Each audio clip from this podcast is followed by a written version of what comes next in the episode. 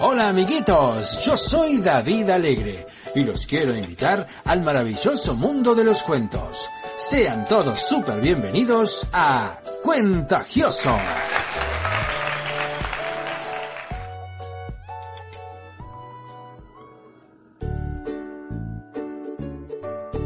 Hace muchos años atrás existía un niño llamado Jonás, y Jonás era muy amigo de Dios, y aunque era un tanto travieso, perezoso y desobediente, Dios lo quería con todas las fuerzas de su corazón, así de la misma forma en que nos ama a cada uno de nosotros. Un hermoso día de sol y luego de recorrer el mundo y ver cómo se estaban portando los hombres, Dios se acercó a Jonás un tanto preocupado y le dijo así. Jonás, estuve mirando mi creación y me di cuenta de que en la ciudad de Nínive la gente se está portando muy mal. Necesito que vayas hasta ahí y le digas a la gente que vive en ese lugar que deje de hacer las cosas mal y comience a portarse bien. Y Jonás, que estaba tomando una rica bebida de frutilla y naranja, le respondió un tanto desconforme. Oh, ¿y a Nínive querés que vaya? Pero si ellos son muy malos con los que viven ahí, Dios. No, no, no quiero ir. Además, se pueden dar cuenta de que no soy de la ciudad y me van a querer lastimar. Ay, ay, ay, Jonás, no seas tan cabeza dura y haz lo que te digo. Y no te preocupes, porque yo voy a cuidarte como lo he hecho siempre.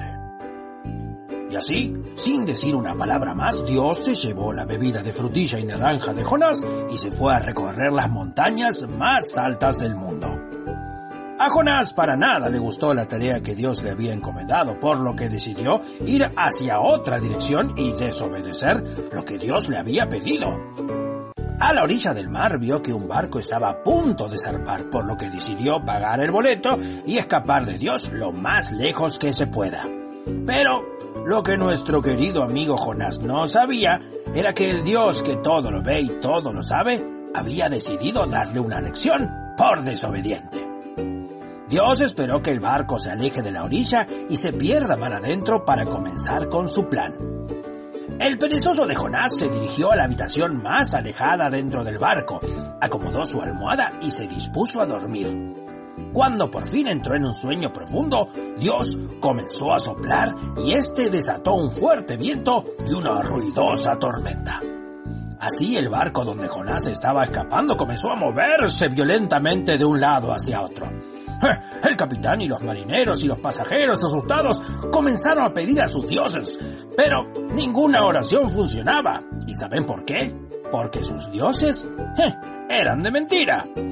Uno de los marineros encontró al desobediente de Jonás roncando en un rincón del barco y enojado le dijo, ¿Pero cómo puedes estar durmiendo en este momento? ¿Acaso no te das cuenta de que se desató una fuerte tormenta y estamos a punto de morir ahogados si el viento logra tumbar nuestro barco? Jonás, en medio de un bostezo, dijo. ¿Eh? ¿Ah? No, no te preocupes, es que Dios se enojó conmigo y por eso está moviendo el barco. ¿Eh? Sin pensarlo dos veces, el capitán y los marineros tomaron a Jonás del pijama y lo arrojaron al mar, para que de esta manera la tempestad se calme y el enojo de Dios se apacigüe. Y, efectivamente, el mar se calmó y la tormenta se alejó al mismo tiempo en que el barco se iba alejando de Jonás. Nuestro querido amigo intentó comenzar a nadar para salvar su vida, claro, pero lo que sucedió después fue increíble. Cuenta la leyenda que una enorme ballena de color amarillo se acercó a Jonás, abrió su boca y plum se lo tragó. Pero no se preocupen porque aquí no termina nuestra historia. Jonás se encontraba vivo dentro de la enorme panza de la ballena amarilla y tres días pasaron hasta que Dios se dio cuenta de que Jonás estaba completamente arrepentido de haber sido tan desobediente y decidió entonces que la ballena lo arroje fuera de nuevo al exterior de su panza. Y qué casualidad, la ballena lo dejó justo en la orilla de la ciudad de Nínive, el lugar donde Dios lo había mandado. Jonás secó sus ropas, se sacudió la arena que tenía en la cabeza y obedeciendo comenzó a invitar a portarse bien a toda la gente que vivía en Nínive. Dios, muy contento, comenzó a ver que la gente de la ciudad comenzaba a portarse bien y felicitó a Jonás por la tarea realizada. Por lo que luego Dios decidió darle unas merecidas vacaciones a Jonás en una ciudad donde los días son hermosos y preparan las mejores bebidas de frutilla y naranja.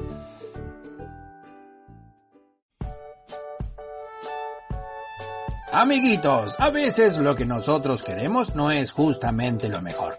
Siempre, siempre hay que escuchar la voz y el consejo de nuestros papás y el de Dios. Síguenos por Instagram en arroba David Alegre. Hasta la próxima y que Dios te super bendiga.